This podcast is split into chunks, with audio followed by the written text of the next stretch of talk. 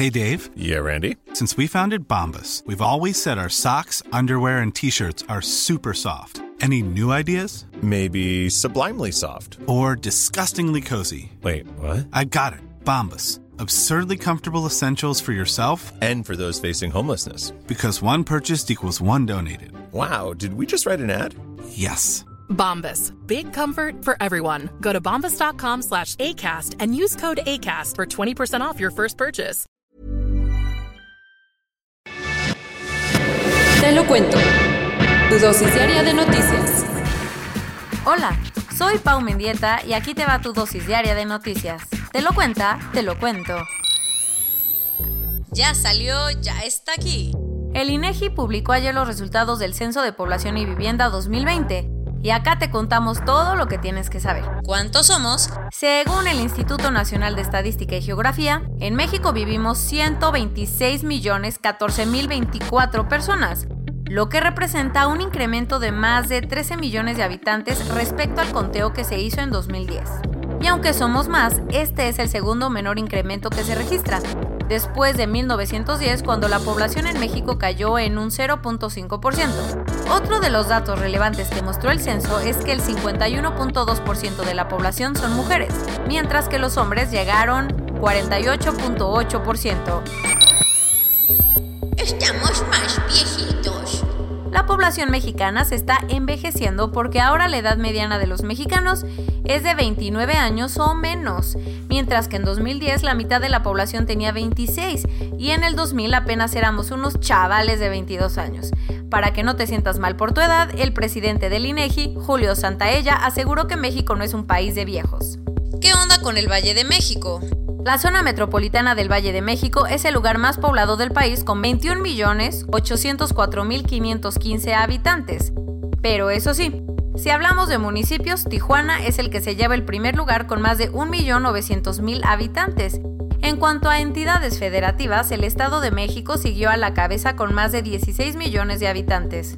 Otros datos interesantes, el censo de marzo fue el primero en preguntarle a los mexicanos si se consideran afrodescendientes. Así que según los datos publicados ayer, en México hay 2.576.213 afromexicanos. Además, el analfabetismo en nuestro país se redujo de 6.9% en 2010 a 4.7%. Ahí vamos, ahí vamos. Ni la nieve enfría las cosas. Las tensiones entre India y China siguen estando a flor de piel en su frontera del Himalaya. Como te contamos varias veces, los ejércitos de India y China se enfrentaron varias veces el año pasado en la frontera que disputan, ubicada en plena cordillera del Himalaya. El suceso más grave ocurrió en junio, cuando ambos países tuvieron choques que ocasionaron la muerte de más de 20 soldados indios y la baja de un número desconocido de militares chinos, en el enfrentamiento más mortal entre ambos en más de cinco décadas. A pesar de que se había logrado poner un poco de tierra de por medio el año pasado, las cosas no han mejorado mucho que digamos y hace unos días volvió a ocurrir un choque entre soldados. ¿Qué sucedió? Según confirmaron ayer las autoridades de Nueva Delhi, soldados indios y chinos tuvieron un enfrentamiento menor el 20 de enero en el área Nakula del estado de Sikkim, ubicado en el este de los Himalayas. Por suerte, los comandantes locales lograron controlar a sus soldados y las cosas no pasaron a mayores, aunque las tensiones siguen a mil. Ernestina Godoy, la titular de la Fiscalía General de Justicia de la Ciudad de México, anunció ayer que su dependencia está investigando a Mauricio Toledo, ex delegado de Coyoacán, por posible enriquecimiento ilícito. Según la fiscal, el actual diputado por el Partido del Trabajo tiene varias propiedades con un precio bastante alto, las cuales no podrían haber sido adquiridas con el sueldo de un funcionario público. ¡Pum! Y como tampoco pudieron comprobarle otros ingresos a Toledo, la fiscalía solicitó su desafuero para poder continuar con las investigaciones y que el caso sea llevado ante un juez, quien determinará si hubo algún delito. Aunque había conseguido un salvavidas que le duró unos días, a Giuseppe Conte no le quedó de otra y hoy presentará su renuncia como primer ministro de Italia. Conte logró sobrevivir a una moción de censura la semana pasada, pero se quedó con el apoyo mínimo.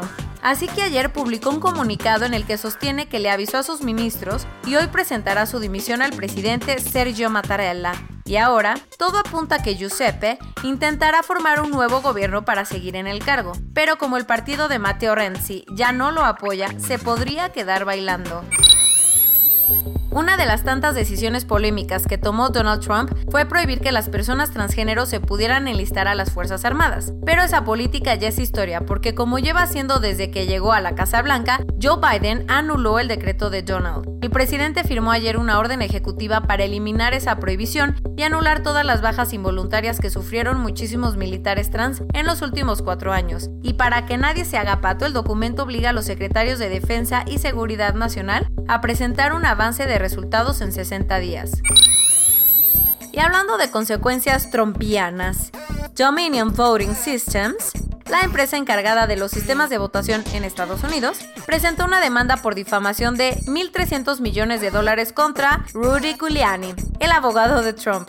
En el expediente presentado ayer ante una corte federal, la empresa sostiene que el exalcalde de Nueva York creó y se la pasó alimentando una mentira sobre un supuesto fraude electoral cometido a través de las máquinas de votación propiedad de la compañía. Según Dominion, las cosas se pusieron tan tensas que muchos empleados recibieron amenazas de muerte.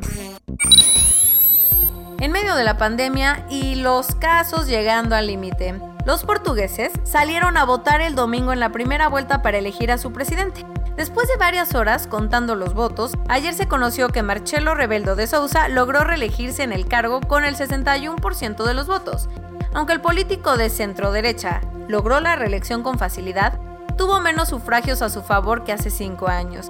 La candidata de Alianza Socialista Ecologista llegó en segundo, pero la nota la dio André Ventura, un político de extrema derecha que consiguió el 11.9%, quedando en tercer lugar. Es un hecho que por la pandemia, el Super Bowl será totalmente distinto a lo que estamos acostumbrados. No solo porque el estadio abrirá un tercio de su capacidad, sino porque algunas icónicas empresas ya dijeron que no se van a anunciar en el partido más esperado de la temporada.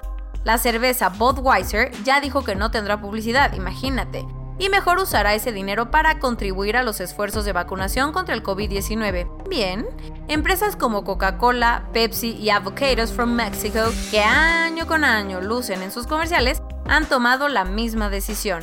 Aquí se ven las prioridades. A nivel global, ya hay más de 99.655.000 casos. Y hasta ayer en la noche al menos 2.138.000 personas habían muerto. En México, 1.771.740 personas se han enfermado de COVID-19 y desafortunadamente 150.273 han muerto. Lo bueno es que 642.105 personas ya han sido vacunadas. Recuerda, por favorcito, así de cuates, quédate en tu casita. En su llamada con AMLO, Vladimir Putin aceptó mandar 24 millones de dosis de la vacuna Sputnik 5 a México, las cuales llegarían en los próximos dos meses. El empresario Carlos Slim se contagió de COVID-19 hace una semana y está evolucionando favorablemente, según informó ayer su hijo Carlos Slim Domit. A raíz de su contacto con López Obrador, funcionarios como Hugo López Gatel y Marcelo Ebrard se pusieron en aislamiento voluntario para esperar el resultado de su prueba. Las que ya recibieron buenas noticias fueron Olga Sánchez Cordero y Beatriz Gutiérrez Müller, quienes dieron negativo a la prueba PCR que se realizaron tras su contacto con AMLO. Abelino Méndez Rangel, subsecretario de Gobierno en la Ciudad de México, falleció ayer a causa del coronavirus. La empresa Moderna confirmó que su vacuna es efectiva para tratar las nuevas cepas de coronavirus detectadas por primera vez en Reino Unido y Brasil. La Organización Internacional del Trabajo estimó que las pérdidas económicas que ha dejado la pandemia entre los trabajadores del mundo ascienden a más de 3.7 billones de dólares. La farmacéutica Merck abandonó dos protocolos de vacuna contra el coronavirus luego de que los estudios clínicos no dieran buenos resultados. El primer ministro en funciones de Países Bajos, Mark Rutte, condenó como violencia criminal los saqueos que se registraron durante las marchas contra el confinamiento que ocurrieron durante el fin de semana. La Comisión Europea calificó de inaceptable los nuevos planes de distribución de la vacuna que presentó AstraZeneca y hasta amenazó de bloquear la exportación del fármaco a países fuera de la Unión Europea hasta que no se normalice el abasto. Y esto es todo por hoy. Nos vemos mañana con tu nueva dosis de noticias. Pau Mendieta se despide.